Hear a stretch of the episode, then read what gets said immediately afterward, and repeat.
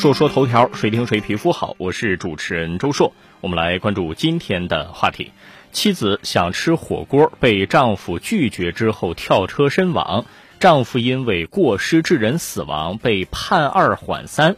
二零二零年九月的一天，王强驾车带着妻子李丽去看三岁多的女儿，路上两个人一直因为吃火锅的问题发生争吵。李丽表示，现在只想去吃火锅，还不想看孩子。王强则坚持先去看孩子。坐在后排的李丽看着丈夫并没有调转车头带自己去吃火锅的想法，生气之余，在车辆还在行驶的情况下打开车门跳车。王强发现李丽跳车，立即停车查看，并拨打幺二零急救。医生到场后发现，李丽头部落地，因颅脑严重损伤而死亡。王强主动到派出所投案自首。法院审理后认为，事发后王强自首行为可以减轻处罚。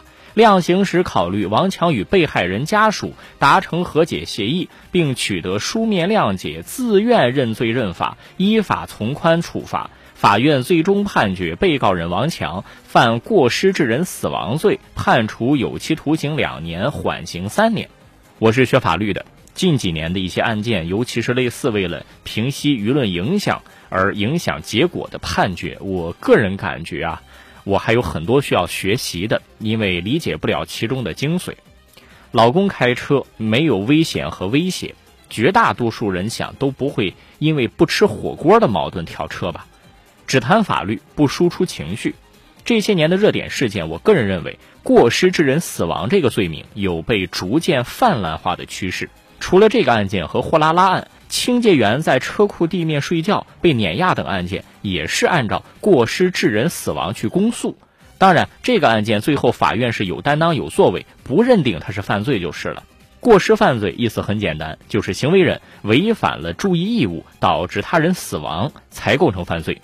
那么，判断注意义务的标准是什么呢？毕竟大家的教育水平、性别、年龄、知识结构、性格都不一样啊，所以理论和实践当中就有两个标准：一般人标准和行为人标准。简单来说，就是行为人是否违反了注意义务，是以一般人的标准来判断，还是以行为人的个人能力来判断？那这个事件当中，正常人谁能预知到配偶不答应要求就跳车呢？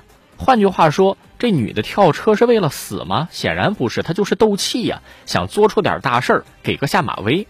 他要是能预见到自己跳车会摔死，他也不会跳的。连行为人本人都预见不到的事情，你凭什么要司机预见到呢？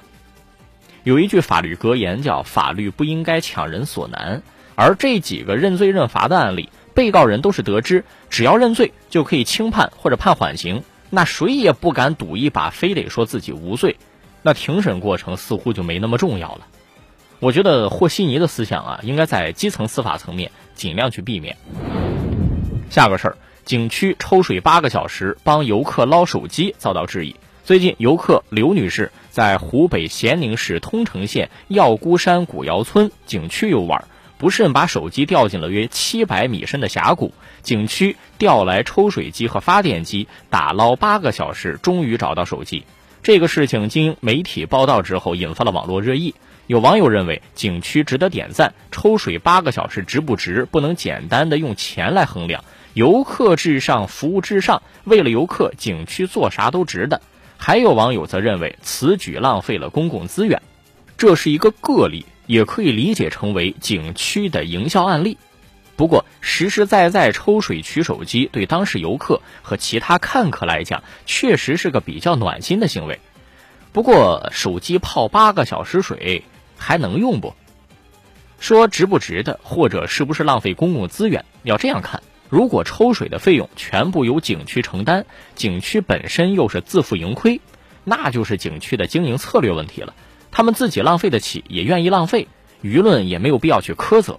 假设是要使用公共资源，或者说对其他游客造成正常游览的影响的话，比如这个地方抽水就没有办法正常游览了，别的游客也是买票进入景区，影响人家的游玩体验，那我觉得就是不合适的。